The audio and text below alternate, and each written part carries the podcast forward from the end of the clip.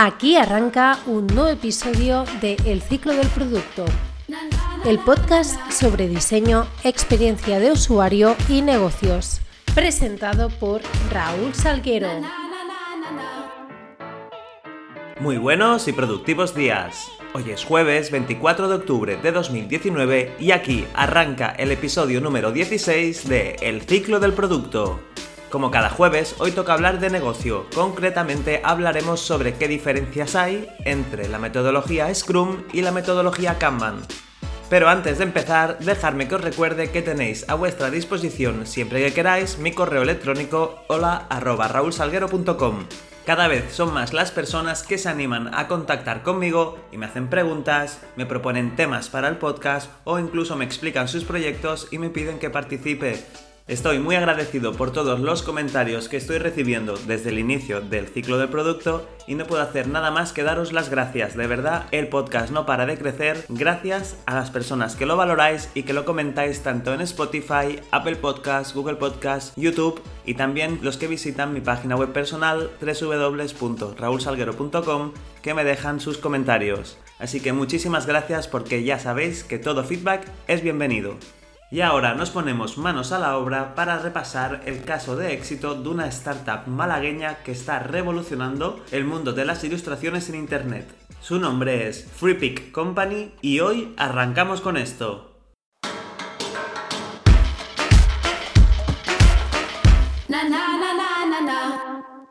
FreePick Company es la startup malagueña que domina el mundo de los microstock de ilustraciones. Esta empresa, fundada hace más de 10 años por Pablo y Alejandro Blanes y Joaquín Cuenca, sin necesidad de recurrir a ninguna ronda de financiación, están consiguiendo sorprender a propios y extraños. Tienen más de 160 empleados, 18 millones de usuarios únicos, 50 millones de páginas vistas y 100 millones de descargas mensuales, con una facturación el año pasado, en 2018, de 17 millones de euros. FreePic es una plataforma que ofrece cerca de 6 millones de recursos gráficos y su objetivo es ayudar a los usuarios a que puedan hacer de forma más sencilla posible las ilustraciones y diseños en alta calidad. Como los propios fundadores comentan en una entrevista que realizaron para la revista Emprendedores, su objetivo inicial no era montar un negocio, sino que fue ideado como un pequeño proyecto para uso interno. Ellos tres se dedicaban a hacer páginas web, Alejandro era el diseñador y pasaba mucho tiempo buscando las ilustraciones en Internet. Identificaron pues su necesidad y lo compartieron con otros colegas del sector que comentaron lo mismo. Perdían muchísimo tiempo en investigar, en encontrar ilustraciones que se adaptaran a sus diseños en sus páginas web. Además, comentan que tenían un presupuesto muy bajo, intentaban buscar siempre recursos gratuitos para hacer las páginas. Entonces ya existían las páginas de microstock de fotografías. Lo que no existían todavía era exclusivamente de ilustraciones y iconos. Para solucionar este problema, el de tiempo que invertían y los pocos recursos económicos que disponían, empezaron a hacer un buscador de ilustraciones gratuita. Conocían entre 15 y 20 páginas web donde había ilustraciones gratuitas y la indexaron e hicieron un pequeño buscador. Unos meses después, en noviembre de 2011, decidieron ponerlo en abierto y en muy poco tiempo esa web empezó a generar un tráfico brutal. Comentan que todos los proyectos que habían hecho hasta ese momento funcionaban con un modelo de negocio basado en la publicidad, y también lo hicieron con este proyecto. Al poco tiempo les contactó una empresa más grande del sector de los microstocks para afiliarse hacia sus fotos e ilustraciones. Es decir, que si buscaban algo en el buscador de FreePic y no lo encontrabas, había publicidad del mismo que buscabas pero de pago. Era un complemento ideal para su modelo de negocio. Y así, con esta herramienta de uso interno que empezó a tener mucho éxito cuando la abrieron al público, a principios de 2012 empezaron a tener sus primeros ingresos. Tras ese punto de inflexión, la compañía no paró de crecer hasta lo que es hoy, por un lado, eran conscientes de que tenían un buscador donde indexaban contenido de terceros y una vez que el usuario se había identificado y había encontrado lo que buscaba, le mandaban a otra página, al de ese tercero, para que se lo descargaran y ellos se llevaban una comisión. Ahí es donde se dieron cuenta que la experiencia de usuario dentro de FreePic era la correcta, pero una vez salían de su plataforma, el resultado final para el usuario era muy mediocre, ya que las imágenes sí eran gratuitas, pero eran de muy baja calidad. Y por tanto, la tasa de recurrencia del usuario para volver a acceder a la web de FreePic era muy baja, ya que los resultados obtenidos no eran los que habían esperado la primera vez. Además, tuvieron otro problema al inicio. Como todo el contenido era indexado de otras webs, hubo un momento que una de las webs que más contenido ofrecía a FreePic desapareció y por tanto, de la noche a la mañana perdieron casi dos tercios del contenido que tenían alojado en FreePic. Esa situación, como ellos afirman, les sirvió para darse cuenta que tenían un gran proyecto, pero que podría ser un gigante con pies de barro. Era muy frágil y la estructura debía cambiar. No podían seguir dependiendo de contenido de terceros. Así que en 2014 decidieron apostar por hacer ellos mismos los contenidos y a pesar de que fue una decisión muy arriesgada, ya que temían que sus páginas asociadas se dieran de baja viendo que les estaban haciendo la competencia, finalmente la situación se resolvió con éxito. Empezaron a generar contenido y cada vez el sistema para generarlo fue más rápido, lo que permitió abaratar costes. A base de constancia y de generar contenido, consiguieron colocarse como la web con más recursos gratuitos de alta calidad de Internet. Actualmente, la web de FreePic ofrece casi 6 millones de recursos gráficos. Y han diversificado el mercado abriendo otros sites como Flaticon, donde se centra exclusivamente en la generación de iconos. Lógicamente, cuando tuvieron que empezar a generar contenido propio, tuvieron que empezar a incorporar gente y actualmente su plantilla cuenta con 165 trabajadores e incluso están abriendo oficinas por toda Europa. También cuentan con la ayuda de unos 400 freelance que realizan los trabajos que desde FreePic se encargan para generar más contenido a la plataforma. Recientemente también han abierto un site para generar presentaciones con un alto nivel gráfico. Se llama SlidesGo y sirve para ilustrar aún mejor tanto las presentaciones de Google como de PowerPoint. FreePic va a seguir apostando por ser una plataforma gratuita donde al usuario solo se le exige añadir un link y atribuir al autor del diseño a cambio de sus gráficos. A pesar de esto, han creado un pack premium donde por 10 euros al mes puedes descargar tanto contenido como desees. FreePic se marca los próximos años como objetivo principal conseguir llegar a otros mercados, sobre todo a Latinoamérica y Norteamérica. Además, quieren conseguir un sistema de personalización de las ilustraciones para que su plataforma aún genere contenido más exclusivo.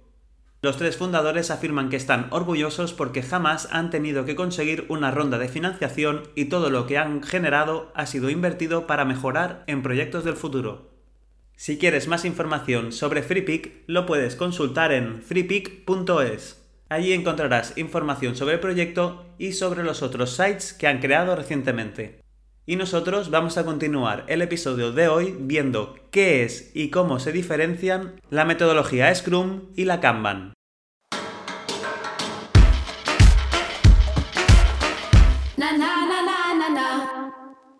En el mundo empresarial, el éxito de un proyecto depende en buena manera de cómo se plantea el trabajo en equipo. Encontrar la rutina y los ritmos más adecuados ayuda a que un equipo consiga sus objetivos con mayor facilidad. Pero esta misión no siempre es sencilla.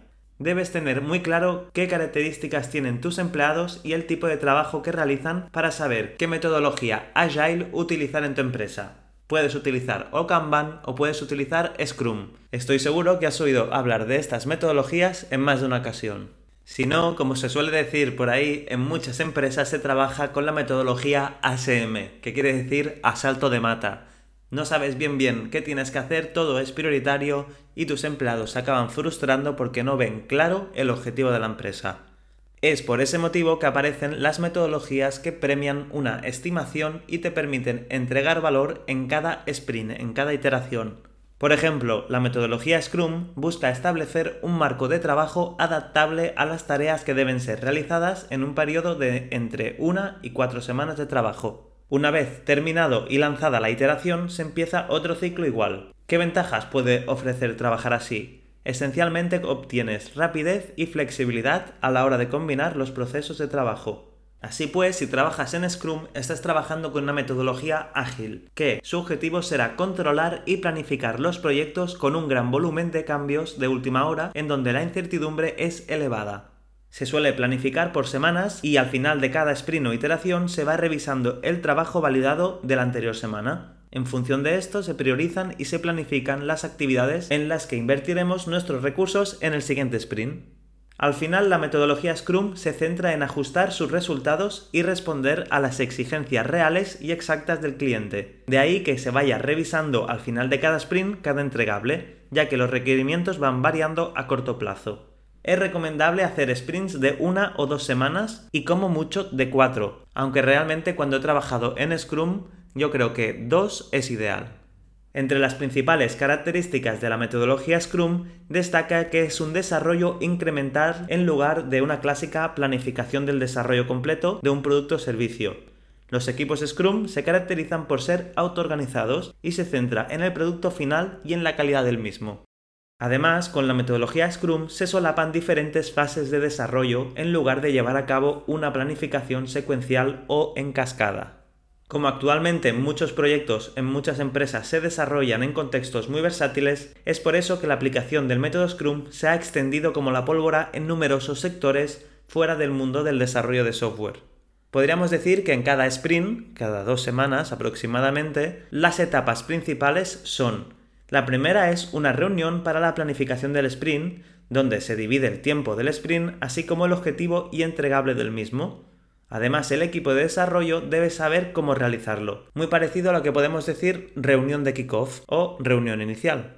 Después se debe hacer un Scrum diario donde se basa en poner en común y sincronizar actividades para elaborar el plan del día.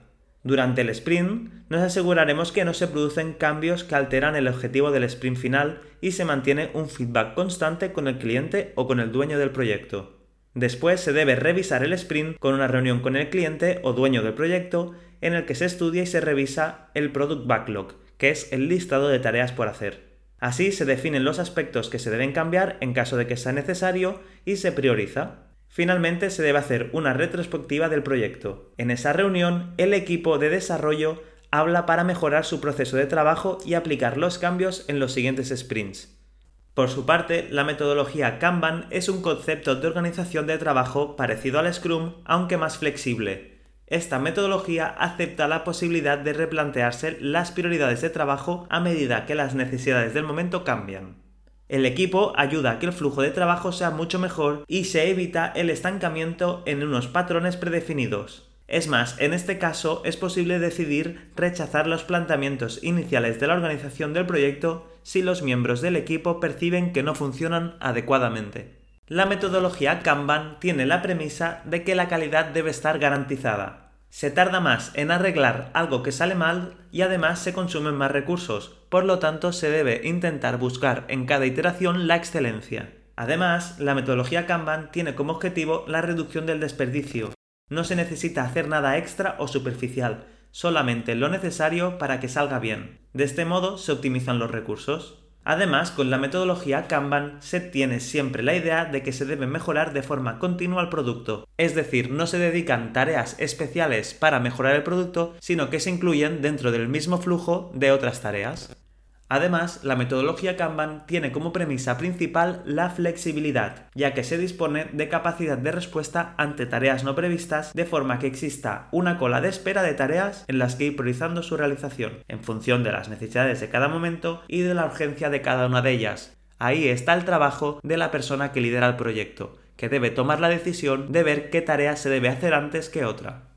Si trabajáis en el sector tecnológico, veréis que en muchas empresas encontráis un perfil de falso gurú del Agile. Concretamente lo he encontrado mucho en empresas donde trabajaban con la metodología Kanban.